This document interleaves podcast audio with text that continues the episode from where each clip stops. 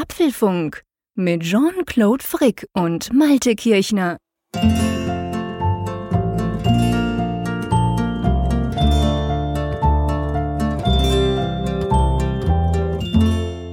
Dies ist Folge 12 des Apfelfunks, aufgenommen am 25. Mai 2016. Und Jean-Claude, die Sache mit der Begrüßung, die können wir heute mal ganz elegant auf Norddeutsch lösen, denn hier gibt es nämlich eine Grußformel, die immer passt. Moin. Hallo Malte. Jetzt das muss ich mir jetzt als Schweizer natürlich ganz kurz erklären. Moin, das tönt für mich natürlich als völliger laienhafter ähm, Deutschhörer, tönt das so nach Guten Morgen. Aber das ist in dem Fall nicht so, oder? Wird häufig missinterpretiert. Also es hat mit gut, guten Morgen nichts zu tun. Das ist, das kommt aus dem Niederdeutschen und ja, ist im Prinzip so, als wenn man sich einen guten Tag wünscht. Cool. Ich glaube, das, das Pendant bei euch, das ist Grüzi wahrscheinlich, oder? Genau, Grüzi, Grüzi, das sagen ja vor allem die Zürcher, aber ähm, es wird, sagen wir mal, schweizweit verstanden. Und genau, das gilt eigentlich auch immer. Also ich habe mich jetzt für die neutrale Hallo-Variante entschieden, was man ja quasi auch immer machen könnte. Aber das ist spannend, das wusste ich nicht. Das heißt, ich könnte also irgendjemandem unabhängig der Tageszeit einfach Moin wünschen oder Moin sagen, dann klappt das auch in dem Fall. Das kannst du Tag und Nacht sagen, also das äh, sieht dir hier jeder nach. Sehr cool, das finde ich klasse. Wir nehmen natürlich wieder am Abend auf. Wir zwei nehmen ja immer am Abend auf, was eigentlich ganz witzig ist, weil ja ich sag's mal, äh, ähm, wir arbeiten ja beide und darum hat sich so ergeben. Früher oder beim Geek Week, den wir jemanden auch aufgezeichnet haben, da war es ja so, wegen Frederik, weil der an, an der Westküste in den USA ist und dadurch sich natürlich neun Stunden Zeitverschiebung ergab. Das ist ja bei uns nicht so, aber ja, wir sind ja beide immer voll beschäftigt, darum schalten wir uns auch immer am Abend spät zusammen. Aber wenn wir Moin sagen, spielt das keine Rolle, dann kann es auch der, der es am Morgen hört, fühlt sich angesprochen, umso besser. Sag mal, was haben wir denn heute für Themen? Ja, wir haben einiges auf dem Zettel. Ähm, einiges ist gut. Natürlich haben wir auch wieder ganz viele Zuschriften bekommen. Also erstmal dafür herzlichen Dank. Wir haben da, glaube ich, einen neuen Rekord jetzt auch erreicht. da haben wir einiges zu besprechen. Aber wir haben auch einige News aus der Apple-Welt und das, da fangen wir am besten dann gleich mal damit an. Der, der Fehler 56, da haben wir ja beim letzten Mal drüber gesprochen. Was ist eigentlich danach passiert? Mhm. Dann gucken wir mal auf die Google I.O. Was können wir da raus für iOS lernen? Denn bald ist ja Weltentwicklerkonferenz, die WWDC bei Apple. Genau. Und da hoffen wir doch, dass Apple vielleicht das eine oder andere ebenfalls eventuell bringen könnte. Und dann äh, hast du ein ganz spannendes Thema ausgegraben, und zwar, dass die, die, die Review-Zeiten von Apple im App Store sollen deutlich gesenkt worden sein in den letzten Wochen, berichten Entwickler. Und da stellt sich natürlich die Frage, ja, ist das jetzt quasi so ein bisschen Auftrieb für den App Store? Machen Sie das im Vorgang zu eben dieser Entwicklerkonferenz oder was heißt denn das? Genau, und dann äh, haben wir äh, kommen wir vom App Store zum Apple Store, denn dort gibt es ein neues Design, das wurde jetzt in San Francisco vorgestellt und wir fragen uns mal, was äh, ist da neu und, und inwieweit ist das für uns in Europa überhaupt relevant? Genau.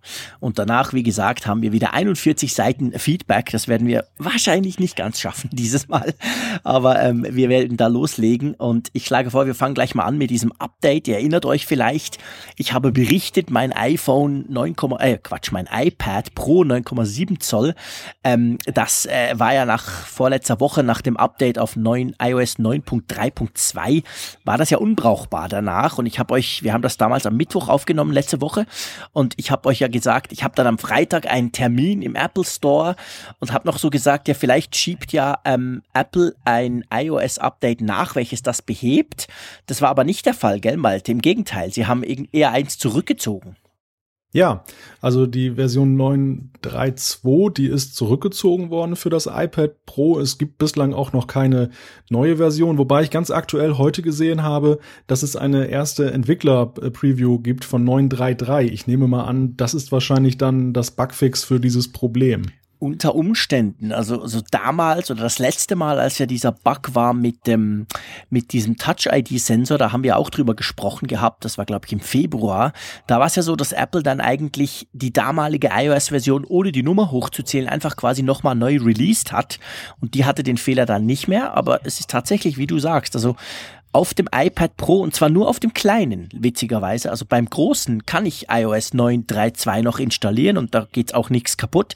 Aber beim kleinen iPad Pro lässt sich iOS 9.3.2 gar nicht mehr laden, gar nicht mehr installieren. Das steht quasi auf 9.3.1 noch.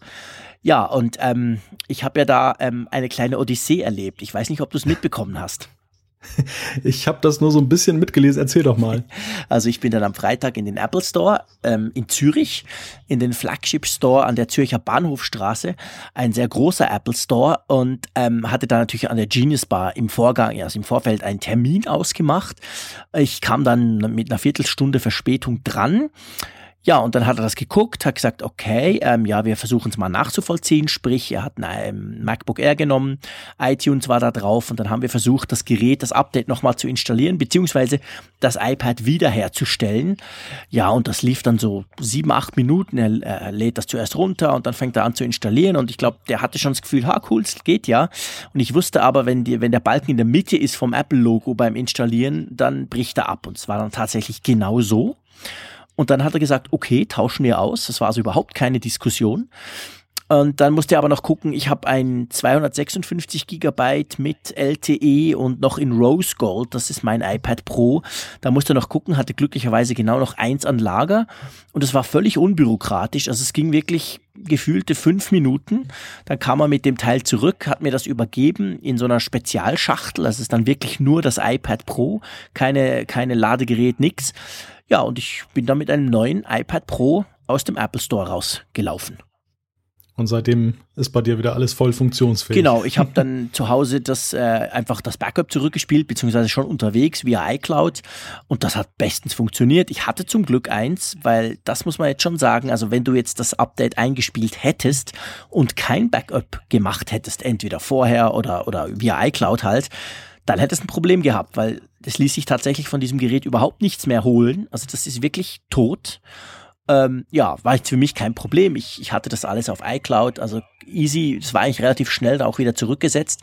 Ja, und dann äh, noch kleine witzige Randnotiz. Dann kam natürlich, nachdem ich das wieder zurückgesetzt, also wieder aufgesetzt hatte, sorry, dann war es wieder so wie vorher, kam die Meldung, äh, ob ich ein Update installieren will.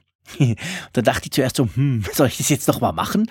Äh, es war dann aber tatsächlich nur 931, weil das Gerät, welches ich bekommen habe, war noch auf 9.3 und da kam dann einfach 931 rauf, weil in der Zwischenzeit, ich glaube, das war auch am Freitag selber, hat eben Apple das iOS 932 fürs kleine iPad Pro dann auch zurückgezogen. Das heißt, äh, die Chance, dass das, äh, man konnte, man kann es jetzt gar nicht mehr installieren. Und ich habe darüber getwittert und habe aber auch darüber geschrieben auf meinem Blog. Und ich habe einige Meldungen bekommen von Leuten und eigentlich bei allen hat's geklappt. Also ich habe jetzt einige Kollegen, auch Journalistenkollegen getroffen, die hatten auch dieses iPad Pro 9.7 Zoll in eigentlich der gleichen Variante. Aber bei denen hat's überall funktioniert. Also es ist nicht so, dass das bei wirklich jedem nicht geklappt hätte es ist offensichtlich eine, Apple sagt ja immer so schön, kleine Anzahl von Leuten, die betroffen sind. Wie viel sagt natürlich Apple nicht. Und ja, das ist, ich versuche das seit da ein bisschen rauszufinden, weil ich versuche so ein bisschen zu ergründen, ja, was sind denn die Unterschiede? Also es ist Hardware, äh, Konfiguration kann es nicht sein, weil meine Kollegen haben auch von Apple genau das gleiche Testmodell bekommen. Einer hatte eine witzige Frage heute auf Twitter, der hat gesagt, hey, vielleicht ist es ja die Farbe, vielleicht ist es Rose Gold, was irgendwie verhext. Also es wäre ganz witzig, falls ihr jemanden kennt, jetzt einfach mal als Aufruf an ihre, unsere große Hörerschaft, falls ihr jemanden kennt oder sogar selber betroffen wart in dem Fall, erzählt doch mal, was für ein iPad Pro 9,7 Zoll das war, welches eben dann quasi abgeraucht ist. Das wäre noch ganz interessant rauszufinden. Ja, also langer Rede, kurzer Sinn. Ich habe mein iPad Pro wieder, beziehungsweise ich habe ein neues. Und das läuft jetzt tadellos, absolut kein Problem. Aber ich muss schon sagen, ganz ehrlich, beim nächsten Update juckt mir dann der Finger wahrscheinlich etwas weniger. Also ich bin tatsächlich, ich merke das bei mir, ich bin so ein bisschen verunsichert, ob ich das nächste Mal dann auch gleich quasi Install drücke, wie ich das bis jetzt seit Jahren immer mache bei iOS-Updates. Also es hinterlässt so ein bisschen einen schalen Nachgeschmack bei dir, bei mir. Wie ist es denn bei dir? Sorry, das wollte ich fragen. Jetzt bei dir ähnlich oder?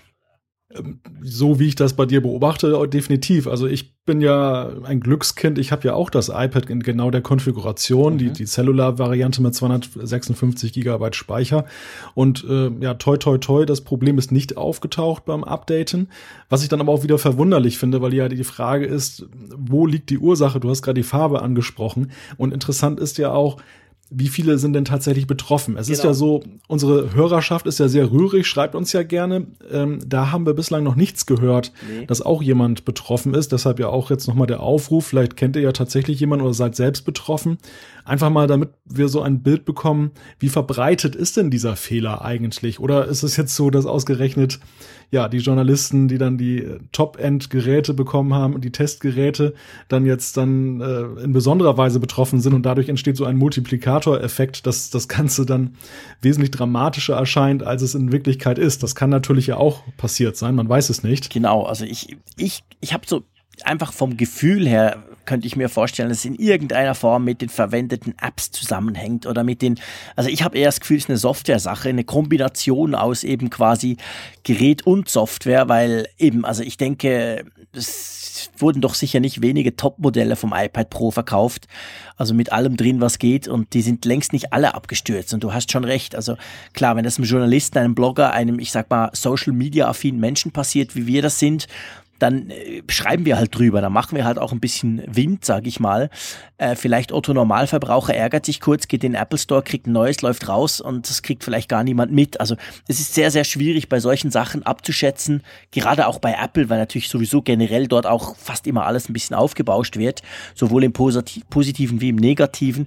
Darum ist es recht schwierig rauszufinden, wie viel denn da wirklich betroffen sind. Also ja. mal schauen. Ja gut, ich meine, bemerkenswert an der ganzen Sache ist ja auch, dass ähm, Apple sich ja augenscheinlich sehr schwer tut, äh, das Problem zu beheben. Einerseits haben sie keinen äh, kein Bugfix gefunden oder kein, keine Lösung, die sie jetzt unmittelbar im, im Apple Store anwenden können. Dein Beispiel zeigt es ja und ich habe auch nicht gehört, dass es irgendwo geglückt sein soll. Das ist natürlich schon mal, äh, das bringt eine gewisse Dramatik in diesen Fehler mhm. noch hinein.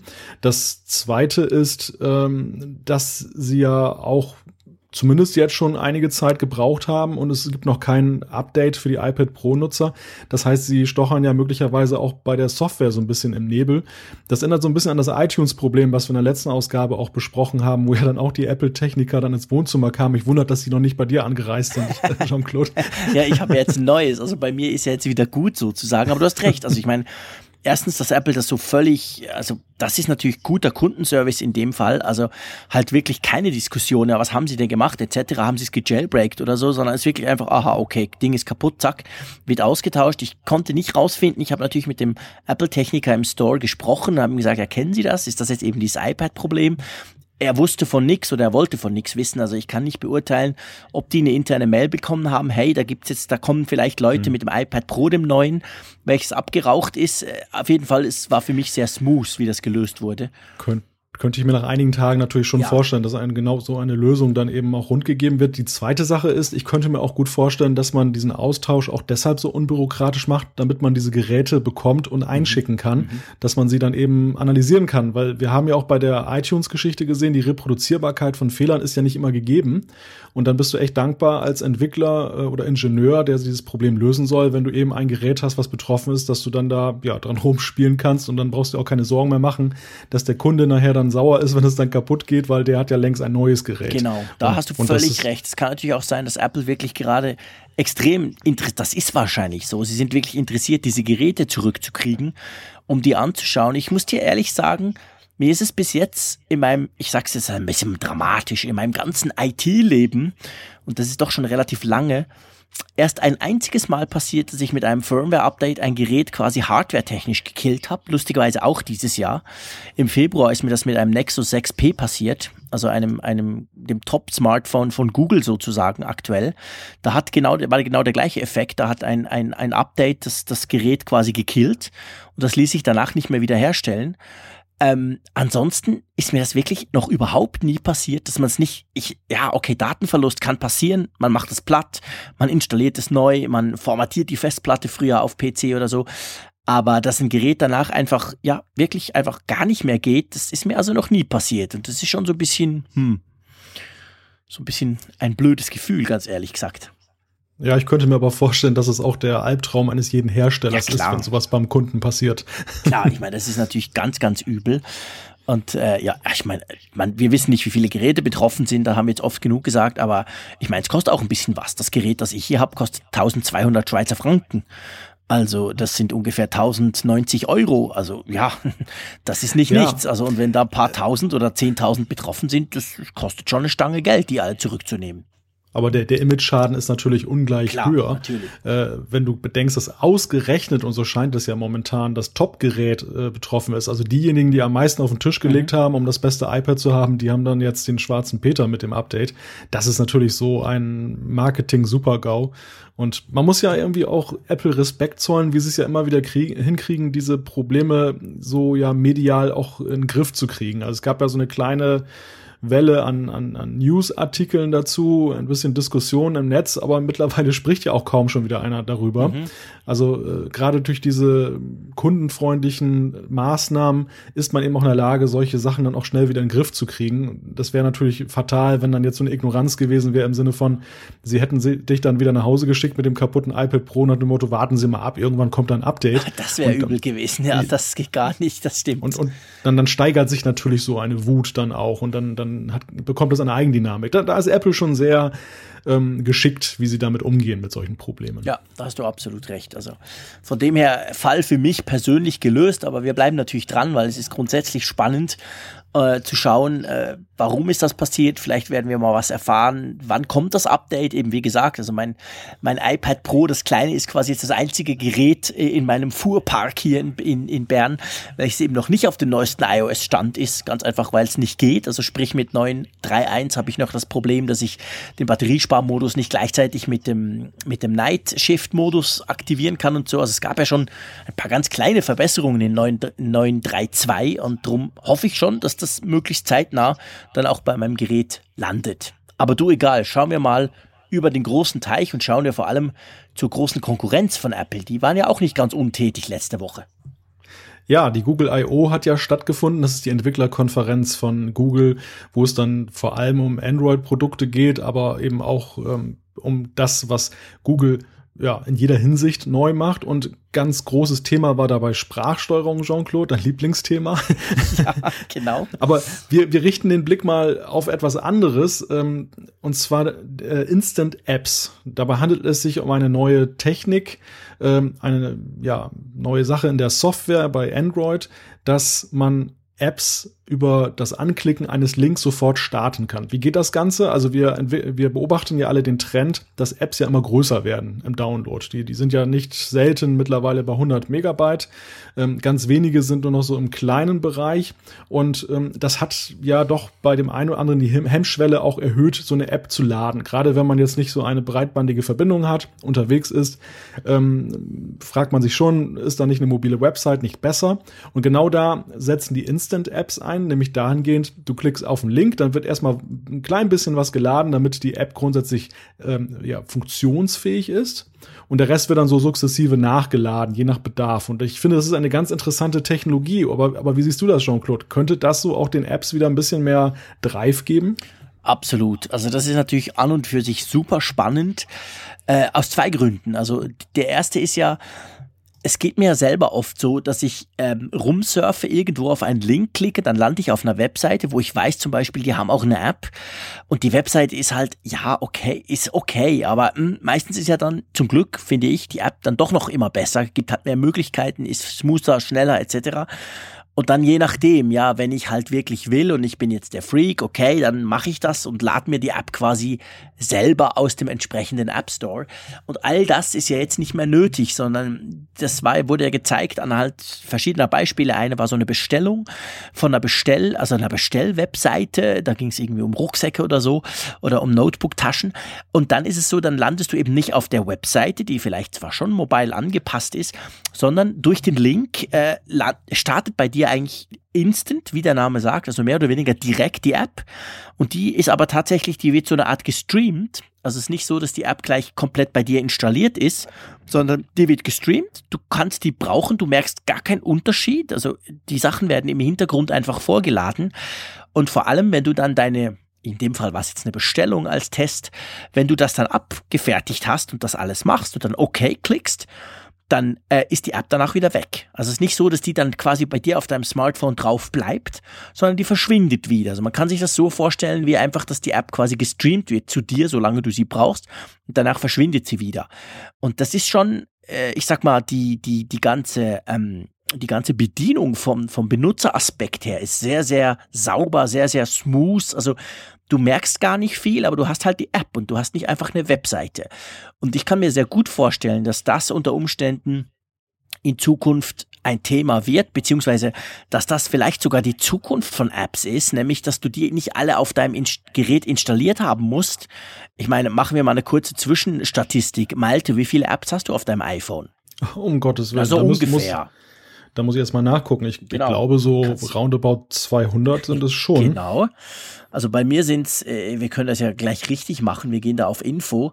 Ähm, ja, bei mir sind's 257 im Moment. Und ich meine, ganz ehrlich, ich brauche wahrscheinlich immer wieder, boah, vielleicht 15. Also wir sind Freaks, vielleicht 15, maximal 20. Also keine 10% der Apps benutzen wir wirklich ständig. Das heißt, ja. wenn ich die Möglichkeit hätte, dass ich nur bei Bedarf diese Apps brauche, dann würde ich die sofort auch deinstallieren. Die würden viel Platz sparen, mein Homescreen wäre viel übersichtlicher. Aber ich will halt die App haben, weil ich weiß, zwischendurch ganz selten mal brauche ich diese Funktionalität, möchte sie haben. Und das finde ich ganz ehrlich gesagt absolut genial. Das muss man wirklich Google zugute halten. Ähm, finde ich eine ganz geile, ich sag's jetzt mal so, Idee. Und ich hoffe wirklich, Apple macht was ähnliches. Wie siehst du das? Findest du das auch so knackig?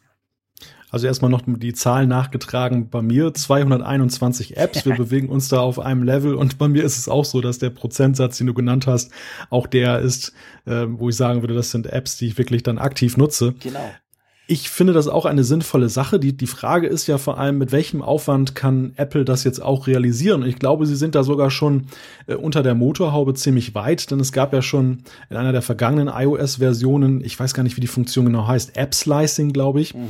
Das, das ist die Möglichkeit, ähm, dass eine App nur die Komponenten lädt, jetzt gerade so Grafiken und User Interface Geschichten, die sie dann für das entsprechende Gerät und Format benötigt. Das ist ja eine Problematik, die die ist entstanden dadurch, dass Apple ja immer mehr Geräte auf dem Markt hat, immer mehr äh, Größen auch. Und ähm, am Anfang war es ja so, man hatte eine, eine universelle App für iPhone und iPad und da war im Prinzip alles drin. Alle User-Interface-Elemente, Buttons und so weiter und so fort in jeder Größe und Schönheit. Nur wenn ich dann eben eine, eine riesige Bandbreite habe, wird natürlich das Binary-File, die Datei immer größer. Und da hat man das schon mit geregelt, dass, dass dann äh, ja, Entwickler sagen können, nur das wird geladen, was auch wirklich benötigt wird. Und da kann man ja eigentlich dann noch anknüpfen, wenn man das weiterdenkt, dass man definiert, die und die Komponenten, die brauche ich beim Start einer App, die brauche ich auf jeden Fall und den Rest kann man dann bei Bedarf nachladen. Und ich glaube, das wäre gar nicht so schwierig, das dann eben auch bei iOS in Anführungszeichen nachzurüsten, dass man auch damit arbeiten kann. Ich denke auch. Also ich denke, Apple ist da schon relativ ready unter Umständen, weil es gibt ja auch schon länger die Möglichkeit, dass ja Updates, früher war es ja am Anfang, wobei so lange ist das noch gar nicht her, war es ja so, dass dann Apps quasi komplett ersetzt wurden durch, das, durch die aktualisierte Version. Inzwischen werden ja nur noch Teile der App aktualisiert. Dadurch ist auch der Download dann viel kleiner von vielen Apps außer glaube ich Microsoft, wenn die jeweils ihre Office Suite aktualisieren, sind sie jedes Mal ein halbes Giga pro App. Aber sonst ähm, gibt die Möglichkeit auch schon länger im App Store und das ist letztendlich genau weitergedacht halt noch zu diesem kompletten Streaming bei Bedarf. Und ähm, ja, wir werden mal abwarten, aber ich meine, die WWDC ist nicht mehr weit, sind ja. noch ein paar Tage oder Wochen und dann mal schauen, vielleicht kommt da schon was.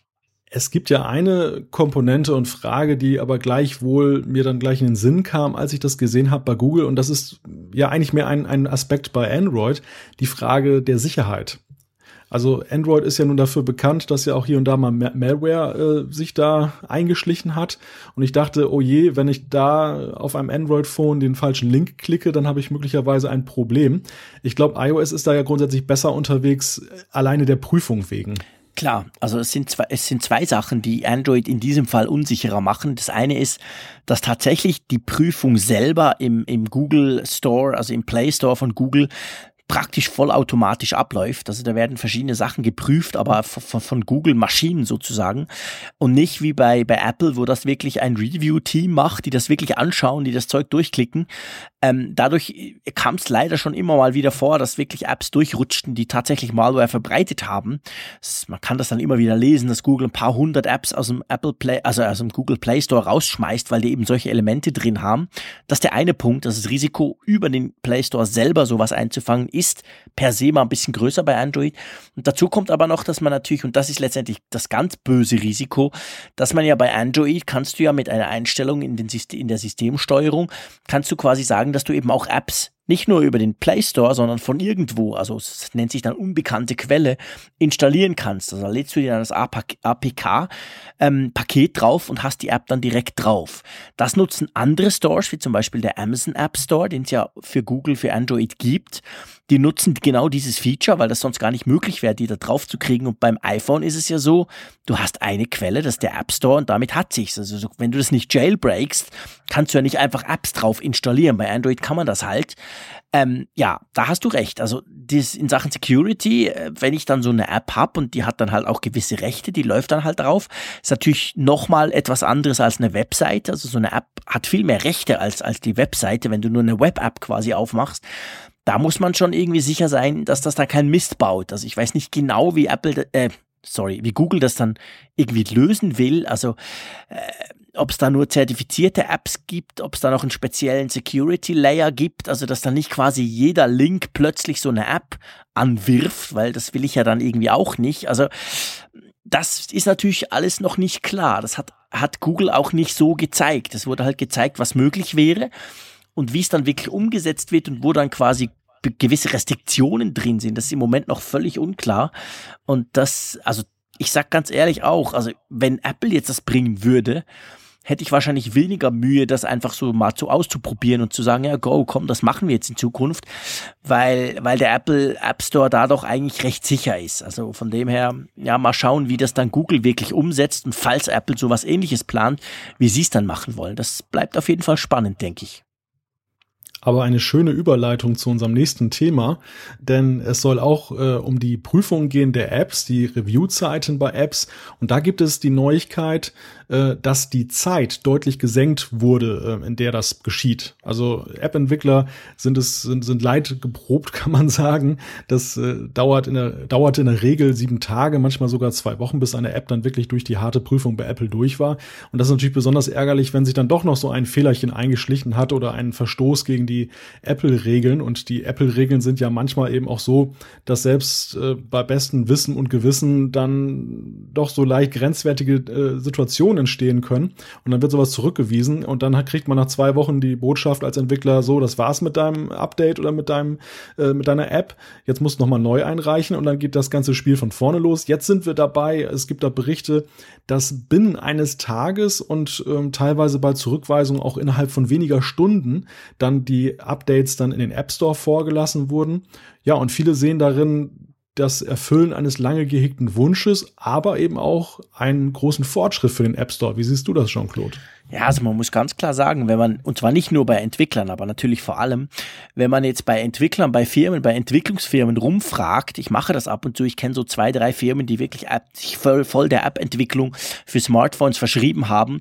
Und da kannst du fragen, wen du willst. Es sagen eigentlich alle grundsätzlich, der App Store ist super, der App Store ist viel erfolgreicher, gerade was die Monetarisierung anbelangt, als der Google Play Store.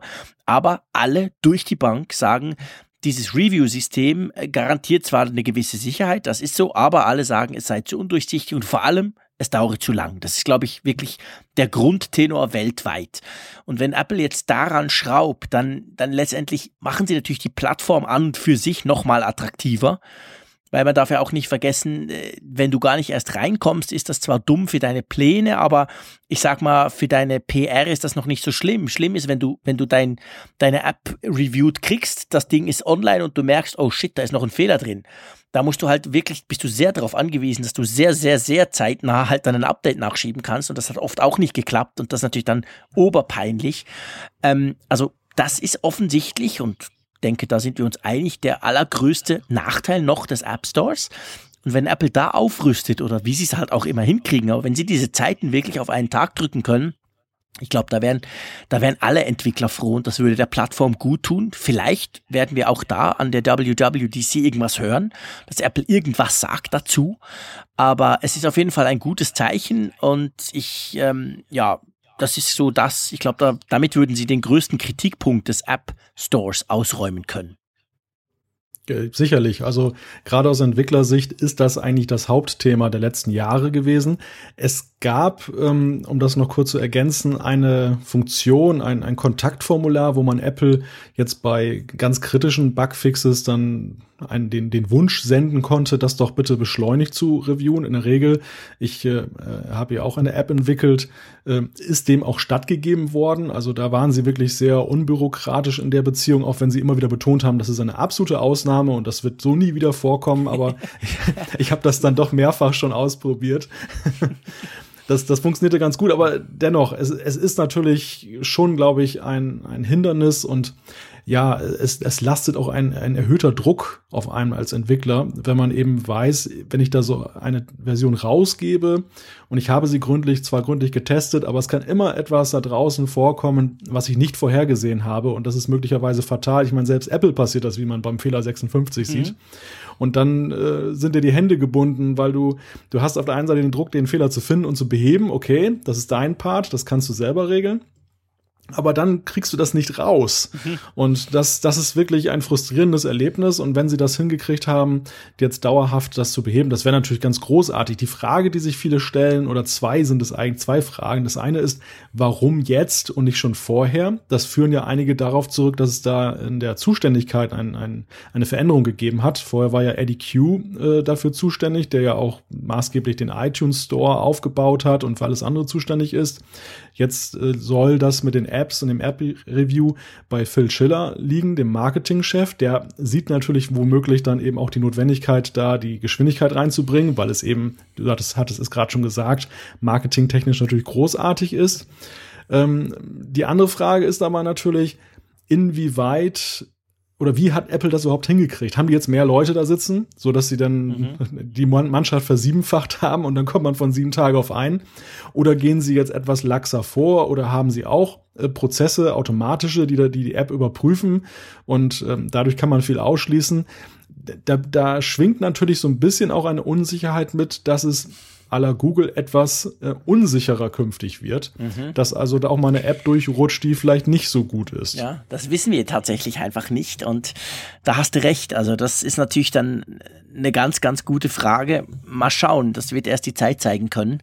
Wir hoffen natürlich, dass die Qualität gleich bleibt, aber die Geschwindigkeit steigt. Das ist, das, das wäre das Beste, aber das wissen wir tatsächlich nicht. Naja, mal schauen.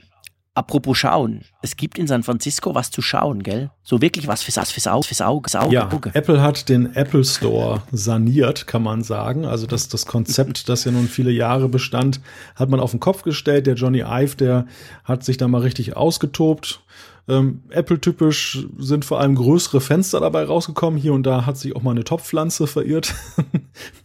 das Ganze sieht, wenn man so Bilder anguckt, The Verge hat da einen sehr schönen Bericht gemacht, der mit vielen Bildern garniert war. Das sieht sehr ansprechend aus.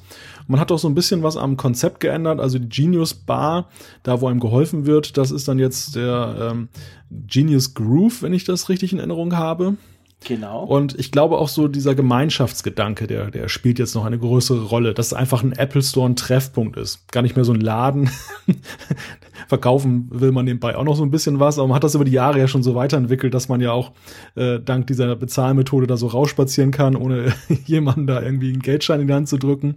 Und äh, das, das ist jetzt wohl noch ein bisschen weiterentwickelt worden. Die Frage, die sich viele stellen, und da habe ich die, die Talkshow mit John Gruber letztens dazu gehört, ist natürlich auch, passt da jetzt ein Auto rein in, in den Showroom sozusagen? ja, man konnte ja ein bisschen den Eindruck gewinnen, wenn man diese Bilder angeschaut hat. Es ist noch übersichtlicher, es ist sehr ja sehr großzügig auch alles gemacht. Äh, klar, man darf dann nicht vergessen, in der Realität auch der Zürcher Apple Store sieht ganz klasse aus auf den Bildern, aber er ist immer proppevoll und da ist dann nichts mit Platz. Aber ähm, ja, also ich fand's auch spannend, dass man diesen, ich fand's vor allem ganz ehrlich gesagt am spann oder ich fand's sehr interessant, dass ähm, Apple ja dazu eine weltweite Pressemitteilung rausgehauen hat. Also es war ja nicht so, dass das irgend so ein Silent Lounge war, so im Sinn von, ja, wir machen jetzt mal was, sondern die haben das wirklich ganz groß so im Sinn von, hey, hier ist unser neues Apple Store Design, das ist der Apple Store der Zukunft. Und das war ganz interessant, vor allem, dass sie diese Genius Bar umbenannt hat. Ich meine, Genius Bar ist ja inzwischen so ein geflügeltes Wort und das, das gilt so ein bisschen, das steht auch so ein bisschen für den guten Support von Apple, den sie ja eben in diesen Apple Stores wirklich anbieten.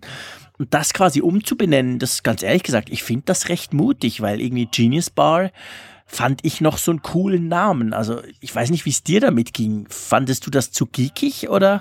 Ich fand den Namen eigentlich auch ganz schön. Ähm, eine berechtigte Frage, wie das, wie das ankommt. Also ob das in den Sprachgebrauch überhaupt übergeht, ob die äh, Kunden weiterhin von der Bar sprechen, das wird man natürlich sehen müssen.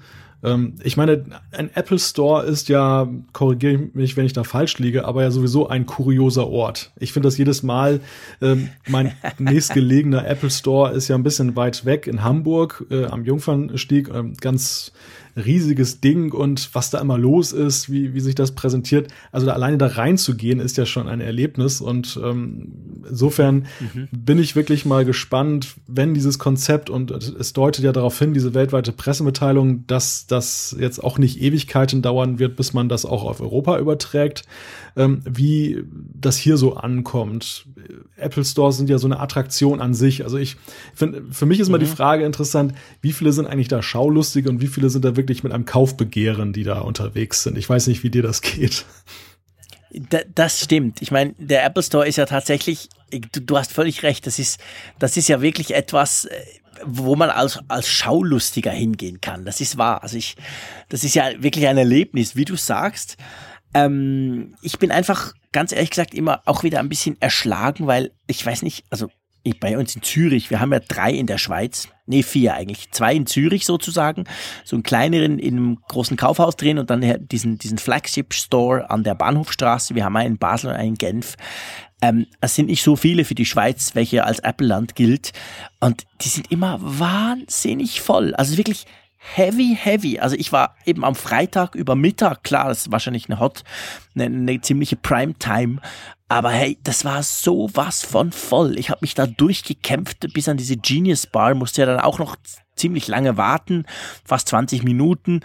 Und das war schon, also ich fand es schon fast ein bisschen unangenehm, ganz ehrlich gesagt, weil es so viele Leute hatte.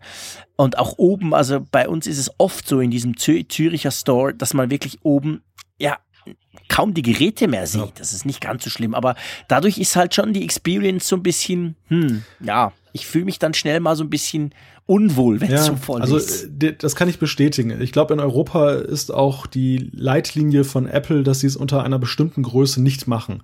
Ganz anders als in den USA. Ja. Also in den USA, wenn man sich da die Karte mal anguckt, wo da überall Apple Stores sind, erstmal sind es ungleich mehr in der Fläche als hierzulande, auch in Deutschland. Ähm, hier sind es ja auch nur wirklich die Metropolen, wo du einen Apple Store hast. Ähm, und das sind dann auch wirklich so diese Hotspots einer Stadt. Also jetzt Hamburg zum Beispiel, mhm. in Dresden war ich mal in einem Apple Store, da ist ja immer der Bär los. Das ist ähm, mhm unter in bestimmten Städten kommt es auch gar nicht in Frage. Also mir ist auch mal gesagt worden, zum Beispiel Bremen, was jetzt auch nicht so eine ganz kleine Stadt ist, hm, ist dann wohl doch schon eher uninteressant. Und äh, das ja. ist ja bemerkenswert, weil in Amerika gibt es Städte, die sind kleiner und, und dort gibt es eben ein mhm. Apple Store. Also da, da gelten, glaube ich, andere Maßstäbe. Und ähm, es, es ist wirklich spannend, dann eben auch zu sehen, wie dann jetzt dieses amerikanische Konzept umgesetzt wird, weil die ja doch auch ein bisschen, ja, doch noch kleine Unterschiede, glaube ich, haben gegenüber Europa. Mhm. Absolut. Also das ist tatsächlich so. Das ist Klar machen sie alles immer zuerst mal in den USA, das ist ja bei Services auch so, aber ähm, ich denke schon, sie werden es dann auch bei uns ein bisschen anders machen und ein bisschen anders, äh, anders aufziehen. Ja, mal schauen. Also es bleibt auf jeden Fall spannend. Ich finde es spannend, dass da auch mal was geht in dem Bereich, weil der Apple Store doch recht, er hat so was Ikonisches, aber er ist eigentlich auch recht lange so ein bisschen unverändert geblieben. Ich erinnere mich, vor zwei, drei Jahren wurden diese, diese iPads als, als Panels äh, integriert, wo man jetzt quasi eben die ganzen Verkaufsinfos nicht mehr so auf dem Blatt Papier hat wie früher, sondern, eh, sondern auf einer Art Flyer, sondern jetzt auf diesen iPads. Das war so die letzte größere Neuerung und jetzt kommt so ein neues Design.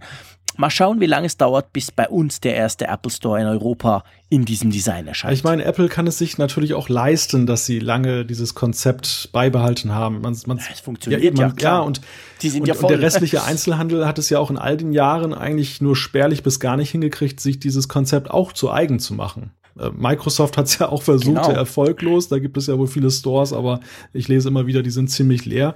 Und der Rest. Ja, und total. Der, Samsung der, auch. Die haben ja einen Flagship-Store an bester Lage in London gemacht und den dann, glaube ich, eineinhalb Jahre später ging der wieder zu, weil, sorry, da ging einfach niemand hin. Der also, restliche, also, Einz der restliche Einzelhandel ist ja dann doch eher seinem alten Konzept treu geblieben. Also was ich beim Apple Store immer auch angenehm finde und das, da kommt dieser schaulustigen Faktor wieder zum, zum Tragen. Man kann da reingehen, es kommen Leute, die wollen einem helfen, die wollen einem beraten, aber auf der anderen Seite sind sie eben auch nicht aufdringlich. Also sie versuchen einen nicht in ein ja. Verkaufsgespräch zu verwickeln, sondern sie sind unterstützend da und man kann auch einfach nur mal gucken. Und dieser, dieser genau. Showroom-Gedanke, gut, man, man muss es sich leisten können, in Anführungszeichen. Das ist ja auch das. Es gibt andere Einzelhandelsgeschäfte, die müssen verkaufen, die müssen umsetzen. Ähm, Apple ist vielleicht einfach aufgrund ihrer immensen Gewinne, ihrer immensen Absätze in der komfortablen Lage, dass sie auch sagen können, gut, äh, wenn da drei, vier reingehen, die nichts kaufen, ist auch gut, die kommen vielleicht später wieder. Diese Gelassenheit muss man erstmal haben. Aber ich finde, das ist ein ganz angenehmer Stimmt, Aspekt ja. dieses Apple Stores. Und das ist ja auch so ein, so ein Ding, das hat eher was mit der Mentalität zu tun, die man dort vorfindet und weniger jetzt mit dem Store-Design, das ja, da hast du recht, eher verhalten spärlich in den letzten Jahren angepasst wurde. Da ist man sich doch sehr selbst treu geblieben, während alles andere ja großen Änderungen unterworfen war. Ja, das stimmt. Da hast du recht. Also das ist tatsächlich so. Apple kann sich das leisten. Apple leistet sich das. Apple will das genauso haben, dass das eben nicht äh, quasi so, hey, jetzt mal, aber jetzt hast du schon lange auf dein iPad geguckt, jetzt kauf's endlich. Das ist gar nicht so im Apple Store. Und das macht schon auch die, die, die lockere Atmosphäre aus. Ich meine, es gibt auch viele Leute, die gehen in den Apple Store und surfen ein bisschen rum. Und das ist aber völlig toleriert. Das gehört irgendwie zum Lifestyle dazu auch. Und das finde ich auch schwer in Ordnung. Schwer in Ordnung finde ich übrigens auch, dass wir so unglaublich viele Zuschriften nach wie vor bekommen. Wie siehst du das? Oder ist das totaler Stress für dich? Nein, Stress, Stress keineswegs. Was mich beeindruckt daran ist, wie viele immer wieder neue Themen wir reinbekommen. Es, es ist überhaupt mhm. gar keine Wiederholung erkennbar, was ich super finde im Übrigen. Also es gibt wirklich ganz viele Fragen, die unsere Hörer haben, Themenvorschläge, Ideen. Und das ist wirklich beeindruckend. An manchen Tagen kommen da wirklich fünf lange E-Mails rein. Ähm, überhaupt, dass, dass sich unsere Hörer hinsetzen und, und sagen, komm, äh, ich schreibe denen mal und dann noch so lang, sich so viel Zeit für okay. uns nehmen, finde ich wirklich großartig. Das, das äh, das klingt jetzt ein bisschen abgedroschen, weil wir das jetzt ja schon zwölf Folgen lang sagen. Ähm, aber es wird ja immer mehr und es hält vor allem die ganze Zeit an. Und das ist extrem faszinierend, muss ich sagen. Sowas habe ich noch nie erlebt. Ich habe ja auch den einen oder anderen Podcast gemacht. Du auch, Jean-Claude. Ich weiß nicht, wie dir das geht. Äh, es geht mir genau gleich. Also das ist unglaublich faszinierend an diesem Podcast, den wir da machen. Keine Ahnung, woran es liegt. Das wollen wir auch nicht vertiefen. Aber dass wirklich dieses, dieses, dieses, dieses ich, ich sag's mal auf Englisch, dieses Engagement, also diese Begeisterung und dieses Mitmachen von euch, liebe Hörerinnen und Hörer. Ihr schickt uns Fragen, Kommentare, ihr kommentiert, was wir sagen, ihr ergänzt vor allem, was wir sagen. Ihr sagt immer, hey, spannend, aber ich habe da auch noch eine Idee und so. Das ist schon also das ist schon echt, echt, echt ähm, ähm, ähm herausragend. Ja, komm, fangen wir mal an mit dem Roman. Was, was hat denn der uns geschrieben? Roman hat uns über Twitter geschrieben und zwar glaubt er, dass wir ein anderes Apple Music als er nutzen. Er hat einen Familienaccount und mehrere glückliche User. Und äh, er führt unter anderem an, dass Apple Music bessere Musik, Kindergeschichten und so weiter hat. Also Spotify, was wir ja auch dann im Gespräch hatten, das kommt für ihn gar nicht in Frage. Und er findet im Übrigen auch die App von Apple besser. Tja, was soll ich dazu sagen? Ähm, Roman, toll, wenn dir das gefällt. Genial, super. Also ich finde lustigerweise ähm, auf Spotify auch so sehr viel Kinderzeugs für unsere Kids, Hörspiele etc. Ähm, aber das ist sicher bei Apple Music auch so. Da gebe ich gerne zu, was das anbelangt. Familiencontent, den suche ich gar nicht so im, bei Apple Music, weil ich halt eben Spotify habe und, und drum natürlich dort suche. Ähm, zur App, ja, wir haben einige Zuschriften bekommen, wo Leute gesagt haben, hey, aber so schlimm ist die App nicht. Wir finden das super praktisch, alles zusammen und so. Ich glaube, da kann man ganz einfach sagen, die Meinungen gehen auseinander. Aber ähm, ich es ist ja schön und ich finde es ja cool, wenn es eben auch zufriedene Apple Music Nutzer gibt. Also es, es, muss ja so sein. Es sind ja doch ein paar Millionen, die das auch abonniert haben. Es wäre blöd, wenn die es alle eigentlich grundsätzlich scheiße finden. Ups, ich hab's gesagt, sorry.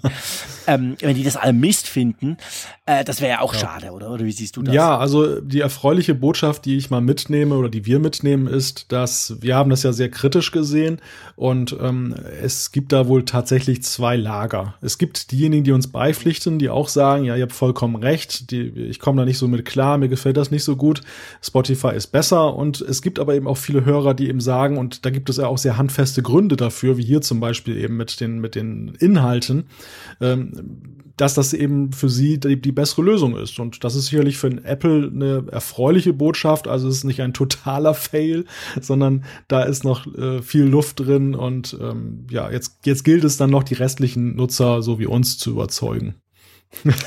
genau, da arbeitet Apple, glaube ich, dran. Ähm, der Olli hat uns geschrieben, und zwar, das ist total witzig, by the way. Ich habe das zuerst gelesen, dachte so, hä, was will er uns jetzt damit sagen? Er schreibt, für euch zur Info, gemäß der IT der Firma, für die ich arbeite, seid ihr Games und somit natürlich nicht für die Arbeit geeignet. Ja, Olli, was soll ich dazu sagen? Ähm, cool, dass du uns bei der Arbeit hören willst, freut uns natürlich. Ähm, da ist natürlich die Frage, wie denn eure IT auf die Idee kommt, wir seien ein Game. Und sind das alle Podcasts oder sind es nur wir? Der Apfelfunk liegt vielleicht am Namen. Das wäre jetzt spannend rauszufinden, wie du überhaupt dazu kommst zu sagen, die IT deiner Firma tut uns als Game ein, ähm, einstufen, weil ähm, ja, so wahnsinnig fest spielen wir nicht, oder Malte? Ja, das, das Thema Spiele ist ja hier eigentlich äh, bislang fast gar nicht vorgekommen. Deshalb genau. ist erstaunlich, warum wir deiner Firewall dann deswegen gestoppt werden.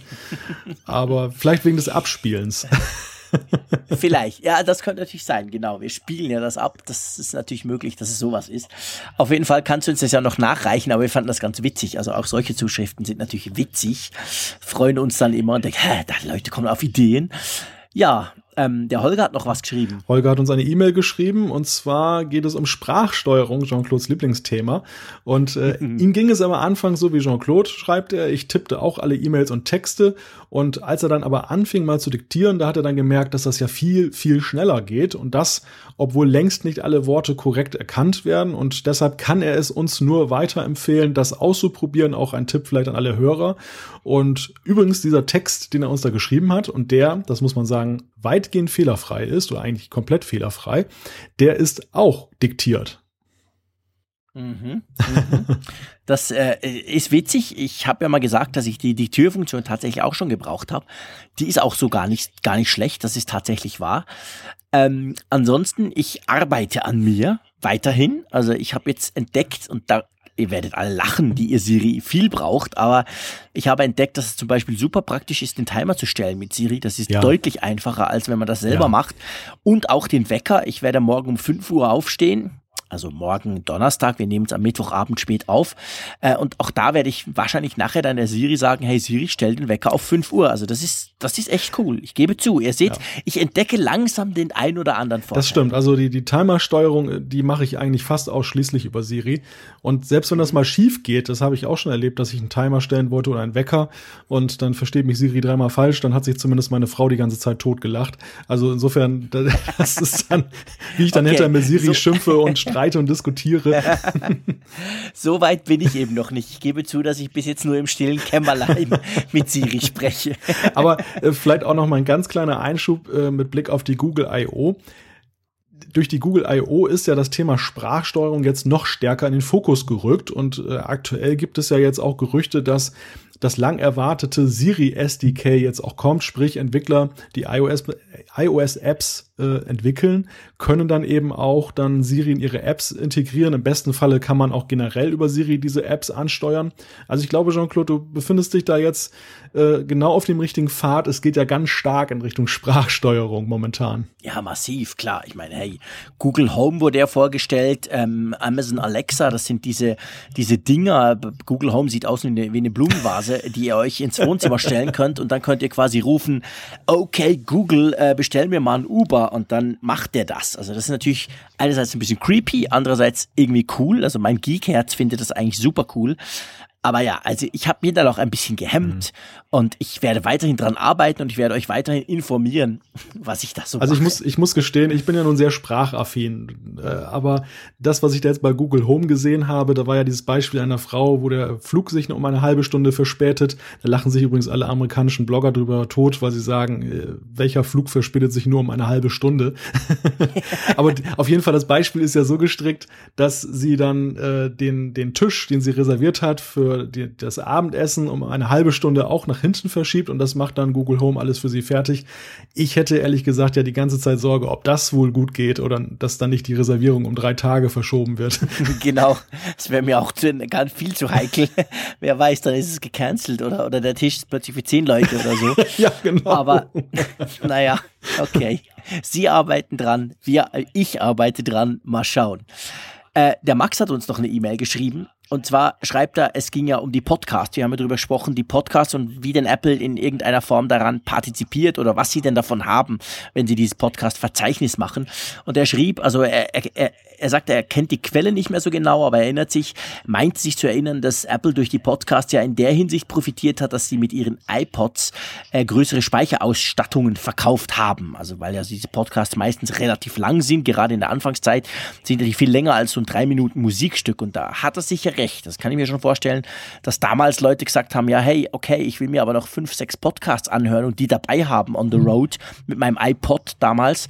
Und da kaufe ich halt den größeren. Also das finde ich ist ein Argument, oder? Ja, definitiv.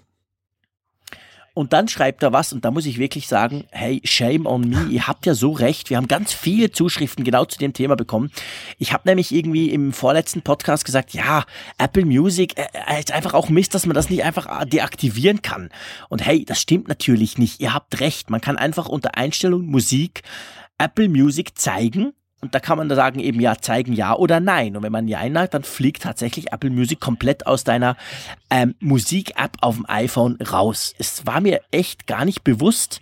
Ich bin irgendwie nie darüber gestolpert und ihr seht, ich habe mich auch nicht so stark aufgeregt, dass ich dachte, okay, das muss ich jetzt wirklich mal suchen. Aber da haben uns ganz viele Leute geschrieben, auch in dem Fall, hey, zum Glück cool von euch. Kritisiert uns, sagt uns, was wir falsch machen oder was wir eben falsch sagen. Das finde ich ganz spannend. Also natürlich, man kann Apple Music deaktivieren, überhaupt kein Thema. Ich habe es nicht gemacht, weil ich ja doch so ein bisschen verfolgen möchte, wie es weitergeht mit Apple Music. Aber vielen Dank für diesen Hinweis. Die nächste E-Mail hat Christian geschrieben. Es geht um die Fotos-App und er fragt, ob wir wissen, wie man im Familien-Share-Ordner Unterordner anlegt. Also er findet es unverständlich, dass Apple da nicht die Möglichkeit bietet. Er hat das noch nicht gefunden und er wollte jetzt diesen Familienordner nutzen, damit er seiner, mit seiner Frau Bilder teilen kann, ohne dass sie diese auf ihrem MacBook Air laden muss, eben sortiert im äh, Familienordner und er fragt, ob wir da eine Idee haben, Jean-Claude. Äh, ganz ehrlich gesagt, ich brauche diesen Share-Ordner oft mit meiner Frau zusammen, lustigerweise auch mit meiner Frau.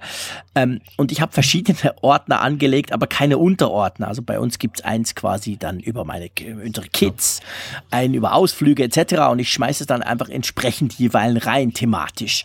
Aber ich bin gar noch nie auf die Idee gekommen, Unterordner zu machen. Und ich würde jetzt mal so aus dem Bauch raus sagen, das geht nicht. Würde oder? ich unterstreichen. Also ist ganz witzig, wo ich das jetzt höre, weil wir genau ein ähnliches Setup hier auch haben.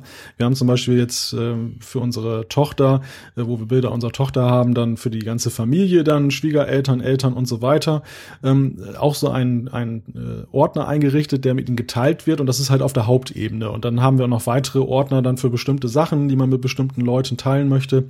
Und ähm, ich denke, dass es da keine Unterordner gibt, weil das auch so ein bisschen dem Gedanken widerspricht der Übersichtlichkeit in der Fotos-App. Also ich kann mir auch nicht vorstellen, dass es diese Option mhm. tatsächlich gibt, sondern der Familienordner ist eben ein klassischer Ordner im Sinne von alles äh, in diesem Hauptordner geht eben an die, die als Familie registriert sind da.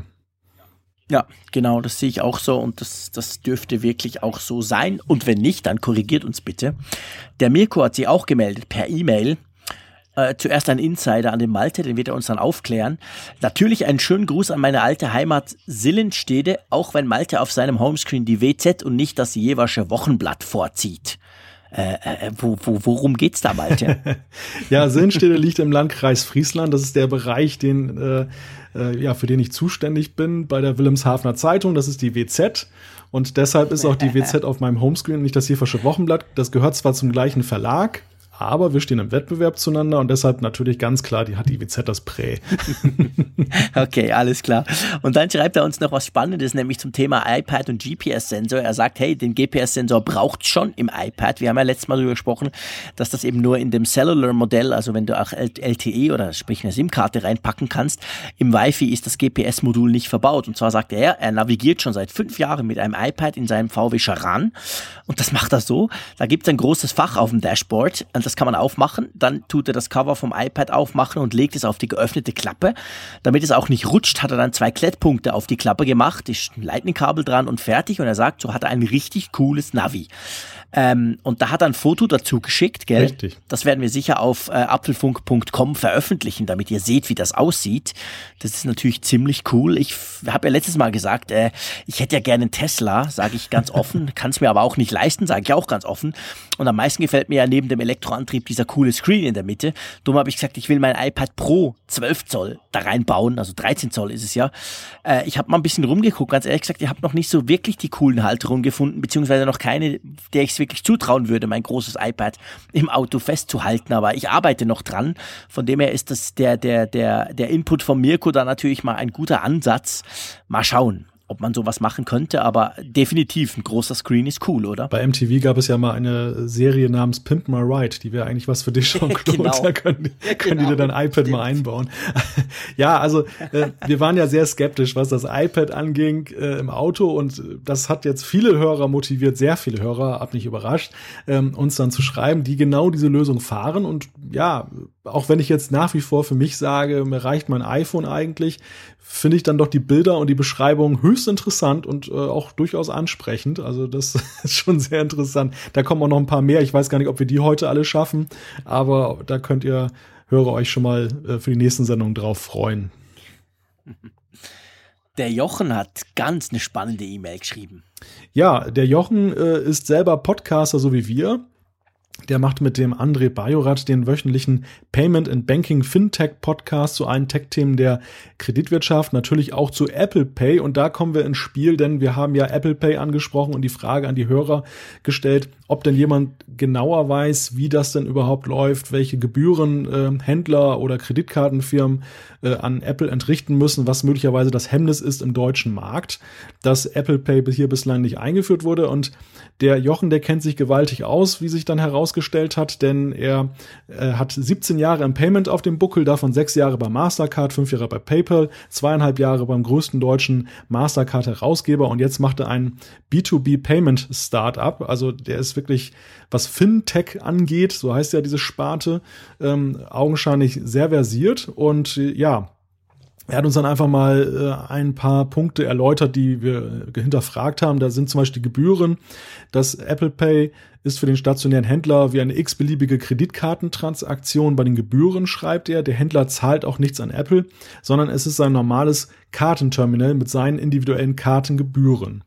Und dann kommt er zu Apple Fee. Da ist es so, dass von jeder Kreditkartentransaktion in Europa eine Gebühr vom Händler an die kartenausgebende Bank fließt. Und das war im letzten Jahr im Durchschnitt 1,4 Prozent pro Transaktion, wurde aber jetzt von der Europäischen Union gedeckelt auf 0,3 Prozent. Und das führt äh, zur Kostensenkung im Kreditkartenbereich für den Handel. Dazu, da ist es dann zum Beispiel so, dass die Discounter, Aldi, Lidl, äh, auch Ikea als großes Möbelhaus und so weiter in Deutschland dann endlich auch Kreditkartenakzeptanz eingeführt haben. Das kann ich bestätigen. Also gerade bei den Discountern ist mir das aufgefallen, dass da plötzlich dann Terminals auftauchten, die jahrelang dann eben nicht da waren. Ja, und äh, von diesem Ertrag will Apple, schreibt er, 0,15 Prozent haben, also 50 Prozent der Erträge der Banken. Und das kommt ursprünglich aus den USA, wo es diese Deckelung nicht gibt. Und da, dort ist das Peanuts. Und hier findet man das natürlich dann nicht so lustig. Und ähm, ja, deshalb schreibt er, man hört von Banken in Deutschland, dass es daher keinen Business Case für Apple Pay gibt. Und in Großbritannien, wo aber der gleiche Wert gilt, also auch die 0, der 0,3 Prozent Deckel, dort aber wiederum gibt es ja Apple Pay bei den Banken. Und seine Schlussfolgerung ist, entweder können die Briten oder die Deutschen nicht rechnen. sehr schön. Ja, und dann kommt seine Analyse. Also es ist eine sehr ausführliche Zuschrift, aber da es so hochinteressant ist, möchte ich das einfach mal alles vorlesen. Ähm, zum Grundproblem in Deutschland. Das eigentliche Problem, schreibt er, ist in Deutschland die Infrastruktur, denn die Girocard, Maestro, VPay-Karten, die gehen für Apple Pay noch nicht und Mastercard und Visa-Karten gibt es nur bei 30 Millionen von 80 Millionen Bevölkerung. Das klingt gewaltig, ist aber wohl verglichen mit anderen Ländern ziemlich stiefmütterlich und zum Beispiel gerade gegenüber den USA und UK und sonst wo ist das ja einfach nichts. Das zweite Problem, also zu wenige Terminals gibt, die kontaktlose NFC-Transaktion. NFC, das ist ja diese Near Field Communication, diese, diese Funktechnologie, die, die äh, unterstützen diese Antra Transaktionen nicht und da sind auch Großbritannien und die Schweiz viel weiter. Und daher, selbst wenn man eine Mastercard hat und ähm, dass die das unterstützt, dann kann das in Deutschland sein, dass der Händler das eben nicht ähm, umsetzen kann. Und das ist auch ein Problem. Und es gibt schon Scherze in der Gemeinschaft, dass äh, Apple Pay in jedem Land der Welt früher kommt als in Deutschland. Und jetzt kommen wir endlich zur guten Nachricht dieser Zuschrift. Für, für uns Deutsche sieht es ja ganz bescheiden aus. Aber in der Schweiz deutlich bessere Ausgangslage, Jean-Claude. Die iPhone-Dichte ist viel höher, Kreditkartenpenetration viel höher und NFC-Kontaktlos-Terminals viel stärker verbreitet. Und deshalb, so Jochens Analyse, kommt Apple Pay wohl eher an die Schweiz als nach Deutschland. Und es gibt wohl auch schon einen Leak, ähm, da Apple die äh, Marke Apple Pay im Februar dieses Jahres in der Schweiz registriert hat. Also du kannst schon mal deine Apple Watch sozusagen darauf vorbereiten. Das stimmt schon. Also bei uns gibt es tatsächlich praktisch überall diese, diese NFC-Terminals inzwischen. Also das hat gerade in den letzten ein, zwei Jahren nochmal einen massiven Push bekommen. Also die sind wirklich fast überall. Von dem her würde ich mal sagen, technisch gesehen sind wir wahrscheinlich absolut ready.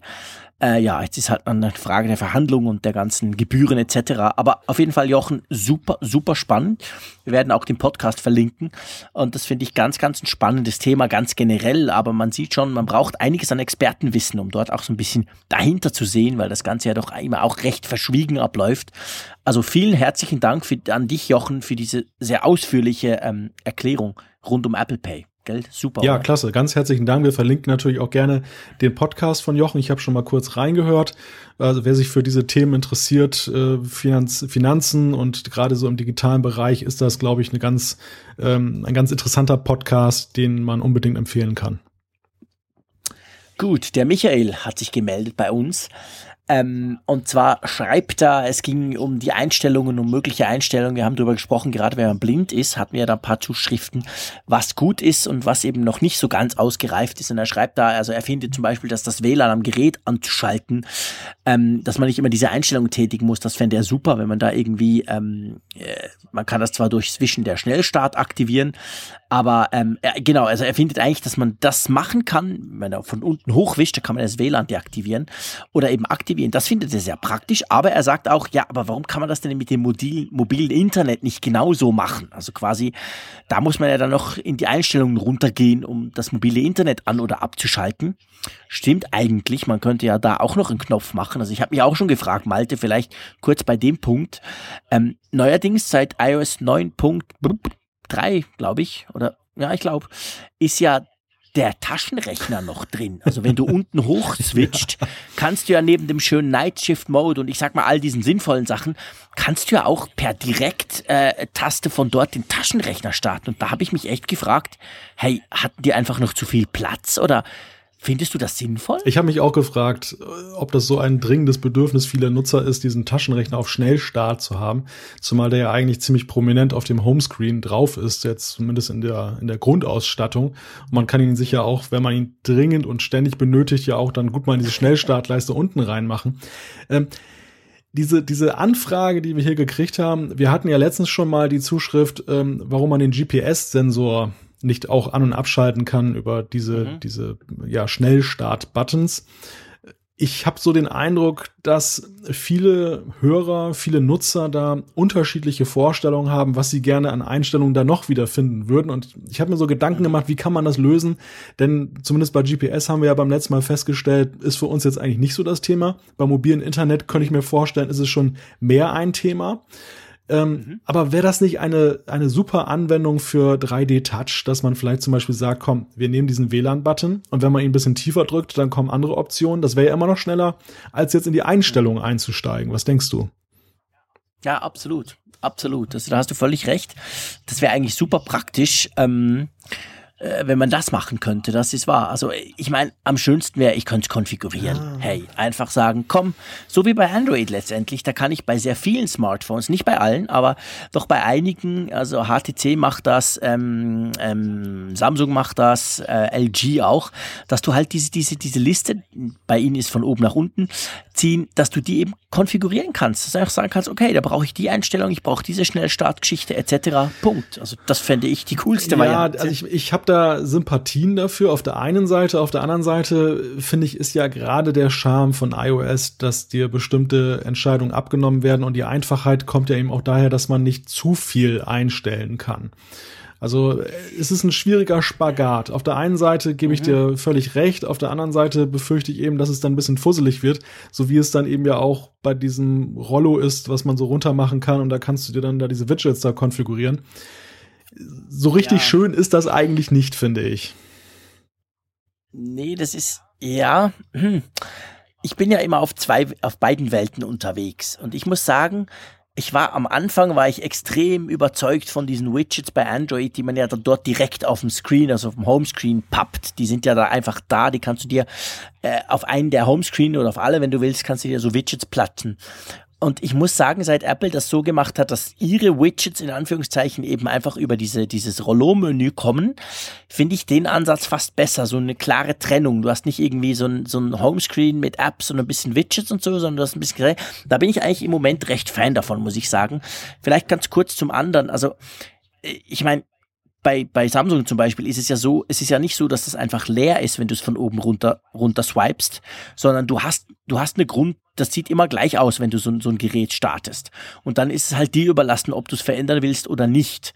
Also das heißt, man könnte es ja lassen, wie es ist, aber irgendwie noch konfigurierbar machen. Weißt du, hm. quasi, da würden dann vielleicht tatsächlich 80 Prozent der Leute überhaupt nichts dran ändern aber die, die halt sagen, ja, aber Mensch, ich brauche wirklich GPS so oft an und off, die würden es da halt machen können. Also, weißt du, irgend sowas. Ja. Das ist quasi, die meisten merken es ja dann gar nicht, dass man es konfiguriert. Ja, ich, ich bin da vollkommen bei dir. Ich glaube auch, äh, gerade die Homescreens, die wir zugeschickt bekommen haben, zeigen ja auch, mhm. dass der, der Bedarf, das Bedürfnis der, der Nutzer, das individuell einzustellen, doch sehr groß ist. Also, dass es sehr unterschiedliche genau. Vorlieben gibt. Ganz aktuell haben wir ein Homescreen reingeschickt bekommen. Übrigens auch herzlichen Dank an alle, die das weiterhin machen. Die, die Galerie wird immer größer. Ich glaube, wir haben schon schon über 20 dort drin. Ähm, ganz aktuell ist ein Homescreen reingekommen, da ist eine Uhr mit drin. Also da, beziehungsweise da ist die Uhr-App unten in dieser Schnellstartleiste. Das habe ich noch nie gesehen. Ja, genau. habe ich auch noch nie gesehen. Das ist und ich, ich äh, ja, habe dann auch so gedacht, hm, welches Bedürfnis steckt dahinter, diese Uhr so prominent da zu haben, dass sie jetzt auf jeder Seite auftaucht. Aber ist ganz witzig. Also das, das stärkt eigentlich genau die These, dass eben die Nutzer genau das wünschen und dass eher nicht als Nachteil begreifen, so wie ich das jetzt ein bisschen sehe, dass, dass man eben alles einstellen kann, so wie man das möchte. Ja, genau. Ähm, übrigens, er schreibt natürlich ähm, noch weiter, der Michael, und zwar sagt er, er, er findet, dass sich Apple mal das iOS-Design ganz generell vorknöpfen müsste. Er vergleicht es dann mit Windows Phone und findet, dass da gerade die individuelle Kachelgestaltung sehr gut ist. Gerade auch für Senioren, schreibt er, sind die kleinen Apps auf dem iPhone eine Zumutung. Und hier kann sich Apple mal eine Scheibe von Microsoft abschneiden, ebenso den Icons und die man eben dann der individuellen Größe dem User überlassen. Da sind wir wieder bei dem Thema Konfiguration. Also das stimmt schon. Ich glaube, das Kacheldesign ist, wird von fast allen Experten als sehr großer Wurf von Microsoft äh, benannt. Wir wissen alles, hat nichts gebracht. Windows äh, Phone ist tot. Ich sag's noch einmal. ich sag's im Geek Week immer und werde dann immer gescholten. Aber gerade jetzt gab's ja wieder ein, konnte man wieder lesen, da werden wieder 2000 Leute ja. entlassen. Also, also das ist wirklich Mobile und Microsoft, äh, was Smartphone anbelangt, das ist definitiv nichts mehr, was was wird. So gut dieses Kacheldesign ist. Ich finde das auch ganz spannend. Andererseits muss davon auch nicht vergessen, ist halt eine immense Ablenkung, wenn du quasi die Apps größer machst gleichzeitig aber eben auch äh, halt ermöglicht, dass sie, dass sie nicht mehr statisch sind, sondern halt Sachen anzeigen, das ist dann schon zum Teil ein wahnsinniges Clicky Bunti, gerade bei Windows Phone. ich finde es gut, dass man bei Apple, ich meine, ich finde es super, super, super praktisch, dass bei Apple, bei den Apps, wo es Sinn macht, hat man ja die Zahlen, die darauf hinweisen, hey, da ist was, da hast du E-Mails, da hast du Tweets oder irgendwas. Die kann man ja auch deaktivieren, wenn man das nicht haben möchte. Also das finde ich gut, aber viel weiter, ganz ehrlich gesagt, von mir aus müsste es eigentlich nicht gehen. Wenn wir jetzt mal so beim App-Design bleiben, also vom Homescreen aus, oder wie siehst du das? Möchtest du, dass da noch mehr angezeigt wird? Kann ich mir schwer vorstellen. Ähm, mhm. Ich gebe dir recht und ich gebe dem Michael recht, dass Microsoft es geschafft hat, zumindest beim Design ja schon eine ganz eigene Identität zu schaffen mit Windows Phone. Das war so ein bisschen das Herausragende. Ich kann mir das aber ganz schwer vorstellen, das jetzt zu adaptieren, das, äh, das mit iOS in Einklang zu bringen. Und was jetzt gerade den Aspekten den Senioren angeht, also einerseits ist es natürlich dann auch so, ähm, die, die Frage, wie gestalte ich mein Homescreen? Ich kann natürlich auch mich da des Ballasts entledigen, dass es dann relativ simpel und übersichtlich bleibt. Nicht so wie wir beide über 200 Apps. Ähm, auf der anderen Seite gibt es ja eben auch Funktionen, die dann eben auch Voice-Over und, und, und so weiter, wenn dann wirklich da Einschränkungen sind, das zu lesen, weil es zu klein ist. Vielleicht ist da auch ein Mittelweg, aber es ist schwierig. Also Mhm. Eigentlich ist es ein bisschen schade, dass das äh, Windows Phone jetzt so vom Markt verschwindet, weil es ja wirklich eine die Alternative eigentlich war. Android und, und iOS, die kabbeln sich ja mal so ein bisschen so, gucken sich dann gegenseitig so ein bisschen was ab, ähneln sich eigentlich mhm. sehr stark. Microsoft ist dann sehr eigenen Weg gegangen, dass das jetzt dann so verschwindet oder eigentlich nur eine leere Hülle bleibt, ist sicherlich dann auch ähm, ja ein durchaus ein Verlust, auch wenn wir persönlich, ich gebe dir da recht, ich bin da auch nie begeisterter Nutzer von gewesen, das jetzt nicht so traurig finden. Ja, ich, ich, ich bin da, ich, ich sehe das absolut wie du. Also ja, ist schade, dass es weg ist, weil letztendlich ein zusätzlicher Player hätte gut getan, aber zeigt halt so ein bisschen, tja, wer zu spät kommt, der kommt tatsächlich zu spät und dann ist es einfach irgendwie mal vorbei. Offensichtlich reichen zwei mobile Betriebssysteme momentan. Mal schauen, wie es weitergeht. Und er, er sagt dann noch was, der Michael schreibt noch abschließend noch was zum App Store, also zum, zum, zum Apple App Store. Er meint, es sei auch ein bisschen zu einem Ramschladen geworden. Man muss immer sehr genau suchen, um etwas zu finden. Er müsste so ein bisschen general überholt, würde er sich wünschen, den Store. Ähm, und es ging Gerüchte rum, dass der Store eventuell ganz schließen sollte. Äh, ganz ehrlich gesagt, habe ich noch nie gehört. Hast du schon mal gehört? Nee, gar nicht. Also nee. Okay. Also ich auch nicht, soll jetzt nichts heißen, aber äh, kann ich mir ehrlich gesagt nicht vorstellen, weil das ist doch eigentlich der Top-Punkt eines Smartphones. Nach wie vor sind die Apps neben allem anderen, aber das ist schon, schon ganz wichtig. Das wird nicht schließen, würde ich jetzt mal sagen. Jo, ich würde sagen, zwei machen wir mal, ja, oder? Können wir gerne machen. Ich fange mal an mit Marco, der hat per E-Mail geschrieben und äh, einerseits auch nochmal den Hinweis, den wir ja schon gebracht haben mit Apple Music. Andererseits, ähm, und das ist auch ein Argument, was viele Hörer gebracht haben äh, aus Deutschland, er persönlich nutzt Apple Music wieder, seitdem die Telekom äh, von die, die Vorteile von Spotify in Verbindung mit der Telekom eingeschränkt hat. Man muss kurz im Hintergrund sagen, die Telekom bietet für, ich glaube, 10 Euro im Monat die Option an, dass man Spotify äh, ein Premium-Account bekommt. Das entspricht in etwa, glaube ich, auch dem, was man sowieso bezahlt bei Spotify, wenn man so Premium-Nutzer ist. Gleichzeitig ist aber der Traffic inklusive. Das heißt, äh, ich belaste nicht mein Datenkontingent. Das spielte vor allem eine Rolle, als man noch bei wenigen hundert Megabyte pro Monat war bei den äh, Telekom-Verträgen. Und dann war es natürlich ganz angenehm, wenn dann eben das Musikstreaming, gerade wenn man eben ja viel höherer ist, nicht dann eben auf das Traffic angerechnet wird. Und äh, das haben jetzt viele Hörer geschrieben, dass sie eben genau das als Vorteil ansehen von Spotify in Deutschland nach wie vor. Also die Kontingente sind zwar hochgegangen, ich glaube, ich habe aktuell jetzt mittlerweile drei Gigabyte in meinem Vertrag. Ähm, da kann man jetzt auch so Musikstreaming drüber laufen lassen, wenn man jetzt nicht so sonst so extensiv unterwegs ist. Aber er fragt sich halt, ob es diese Möglichkeit ähm, vielleicht auch irgendwann mal bei Apple Music geben wird. Dann könnte das natürlich das auch voranbringen. Wie siehst du das? Ja, also letztendlich, ja, klar. Also die Frage ist halt so ein bisschen, man sieht das, gerade bei Spotify, das hatten sehr viele Provider, dass sie gesagt haben, hey, Spotify wird nicht auf dein Datenkontingent, dein Datenvolumen äh, angerechnet. Das war natürlich super für Spotify, das war aber auch so ein bisschen ein, ja, ein Verkaufspunkt halt für das entsprechende Abo dann jeweils bei der Telekom oder bei wem auch immer, dass man gesagt hat, okay, ja, das ist cool, da ist Spotify dabei. Das hat manchmal sogar ein bisschen noch was gekostet zusätzlich. Das waren so verschiedene Deals.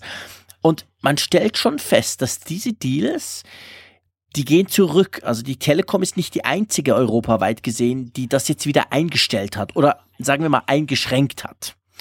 Und da stellt sich dann schon die Frage, wurde das zu exzessiv genutzt, dass die Telcos da jetzt wieder zurückgehen?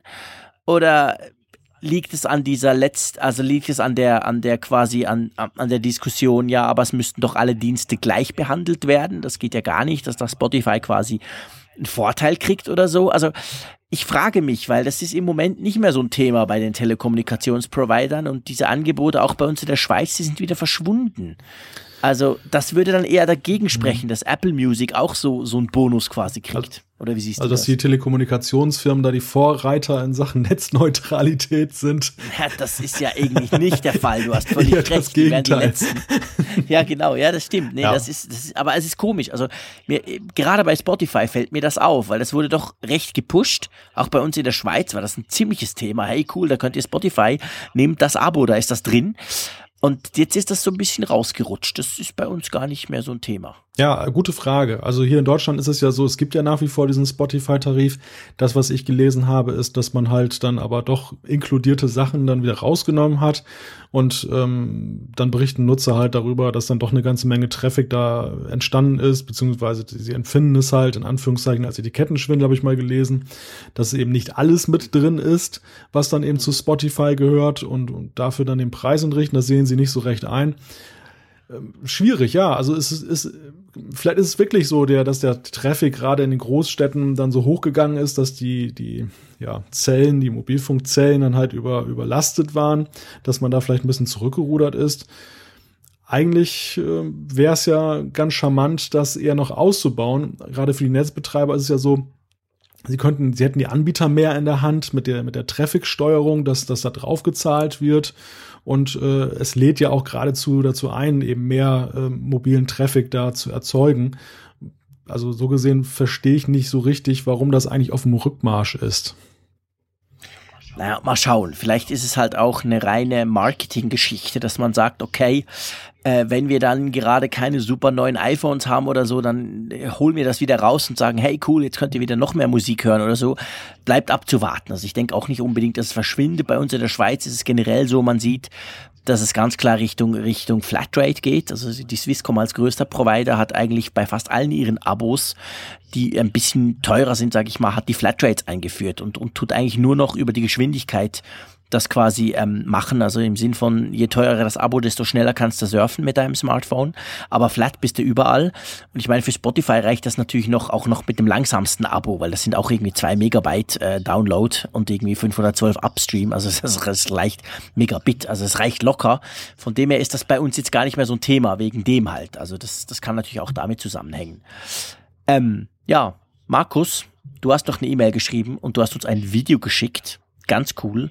Ihr erinnert euch vielleicht, wir haben ja darüber gesprochen, über die Möglichkeit des iPhone, äh, wenn du blind bist oder, oder als Blinder, sage ich mal, zu bedienen. Und ich habe da so gesagt, ja, ich kann mir das überhaupt nicht vorstellen. Ist ja krass, wie das geht. Wir haben da einige Zuschriften bekommen und der, der Markus hat uns auch ein YouTube-Video geschickt, wo, damit er sagt, damit ihr vielleicht eine Vorstellung von VoiceOver und den, den der dazugehörigen Rotorfunktion bekommt, hat er uns ein kleines Video dazu geschickt. Das ist natürlich ein bisschen komisch, das in einem Podcast zu sagen, aber das verlinken wir gerne auf Apfelfunk. Richtig, also sehr interessant.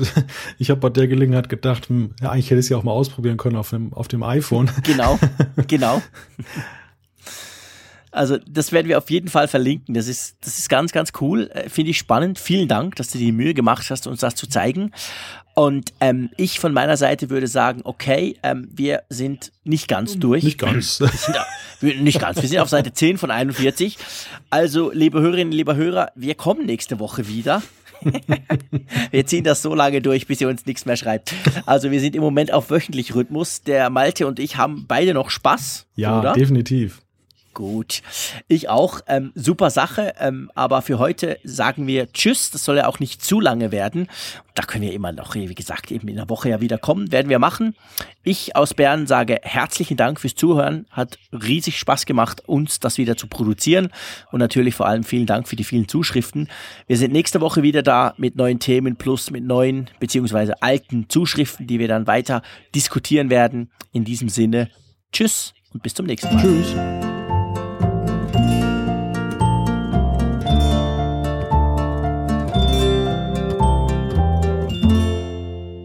Apfelfunk, der Podcast über Apple-Themen. Mehr Infos unter www.apfelfunk.com.